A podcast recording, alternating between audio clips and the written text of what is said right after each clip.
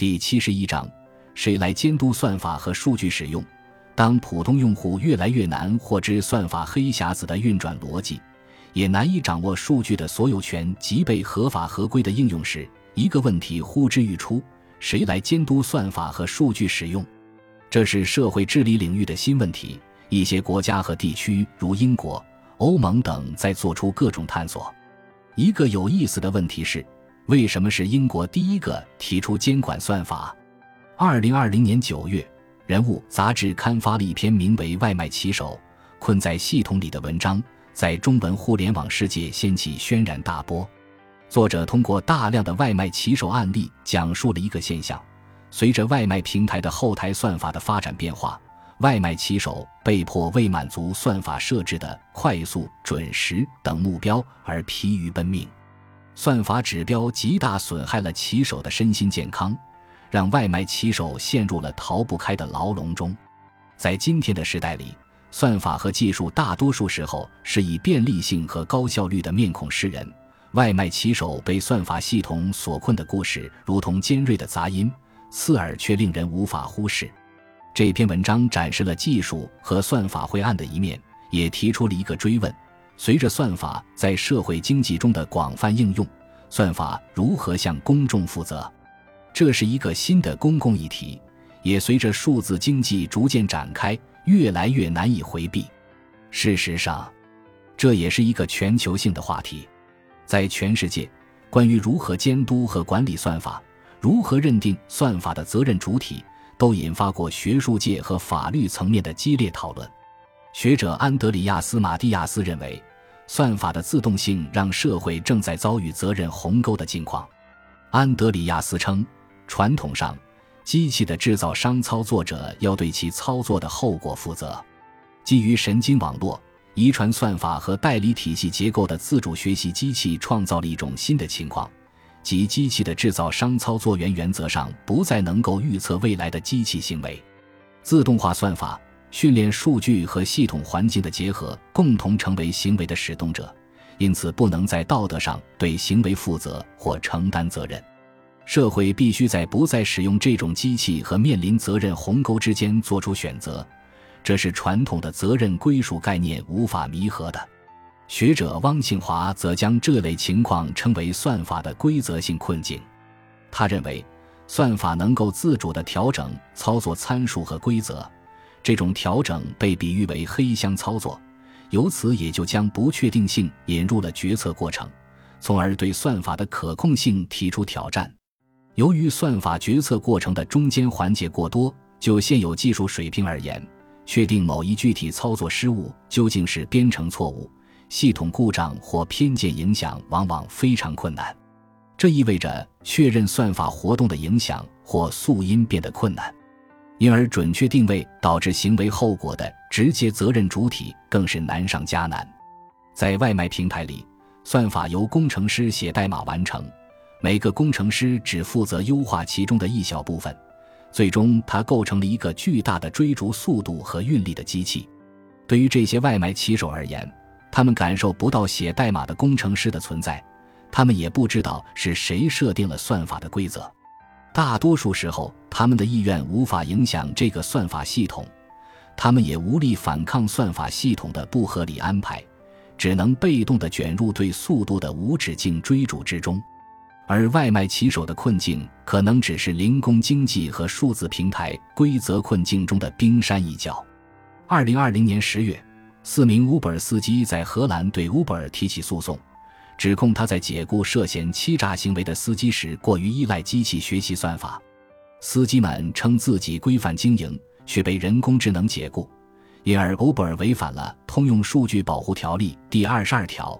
该条款明确禁止数字平台仅通过自动化处理做出任何对数据主体具有法律或其他重大影响的决定。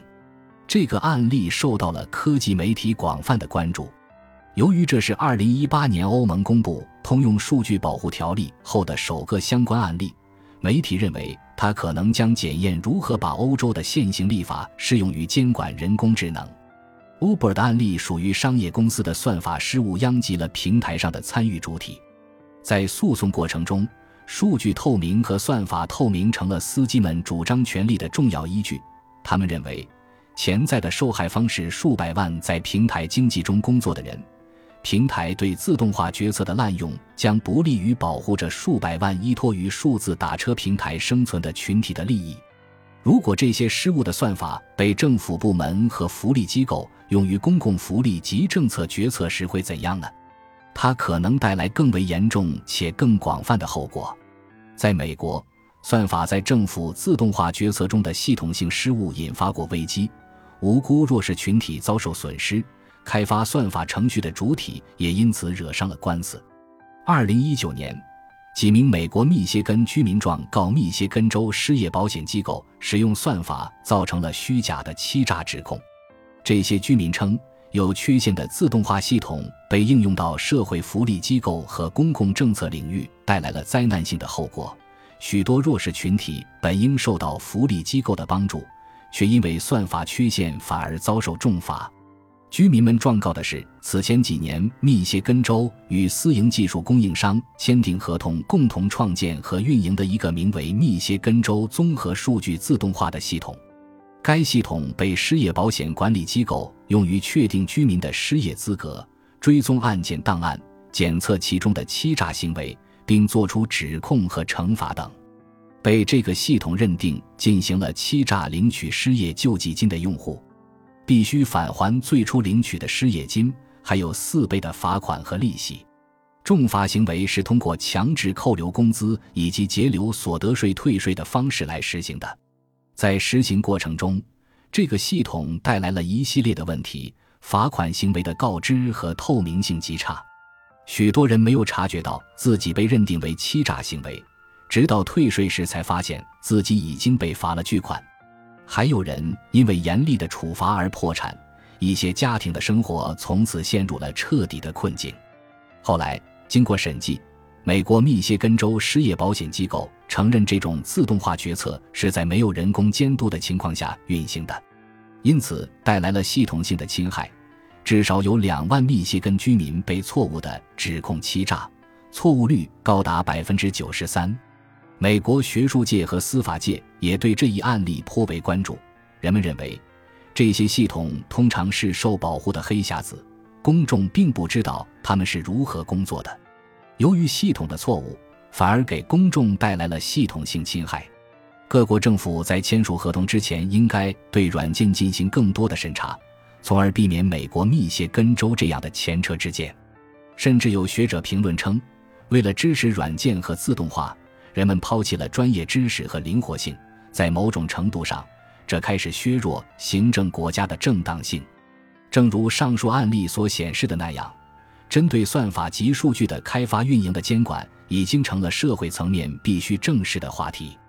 随着数字经济的发展，许多数字平台已事实上成为数字性的基础设施。这些平台算法和系统代码做出一些细微的调整。使用平台的消费者或者依托于平台生存的个人及相关企业，可能都会蒙受损失。平台的算法关乎普通个体消费者的利益和使用体验，也可能影响具体行业及产业公平竞争的环境。算法的复杂性还在于，它贯穿互联网产品开发和运营的始终，却又很难被现有的企业内的安全生产流程及已有的法律法规监督。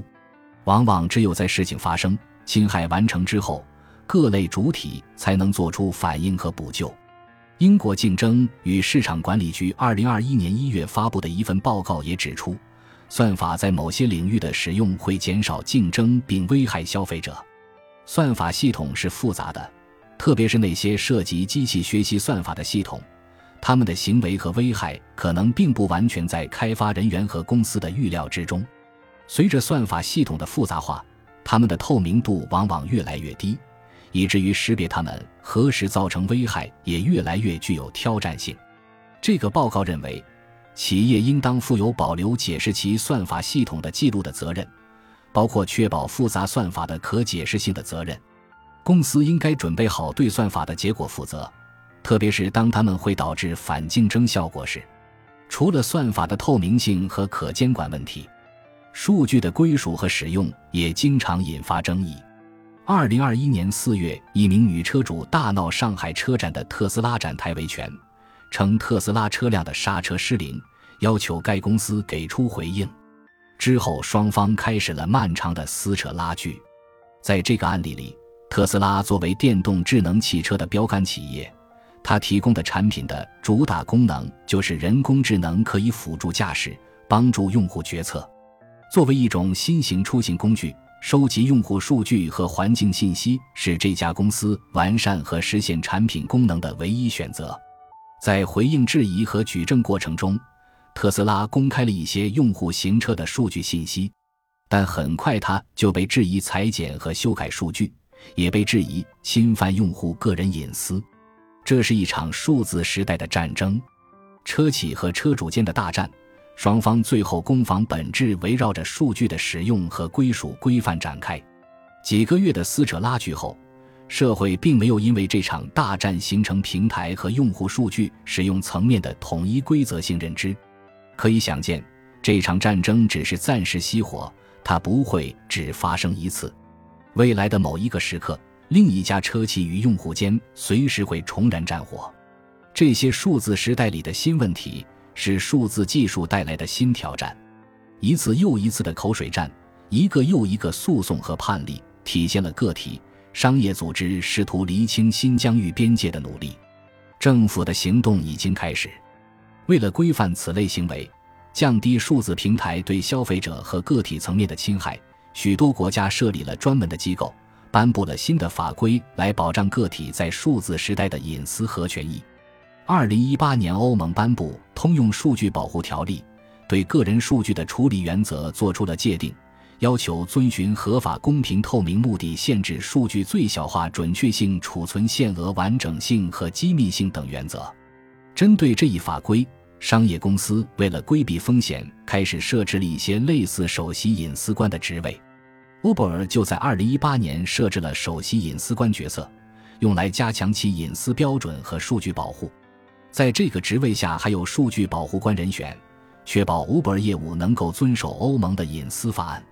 这可以被视作经常受困于数据和隐私话题的平台企业的自保之举。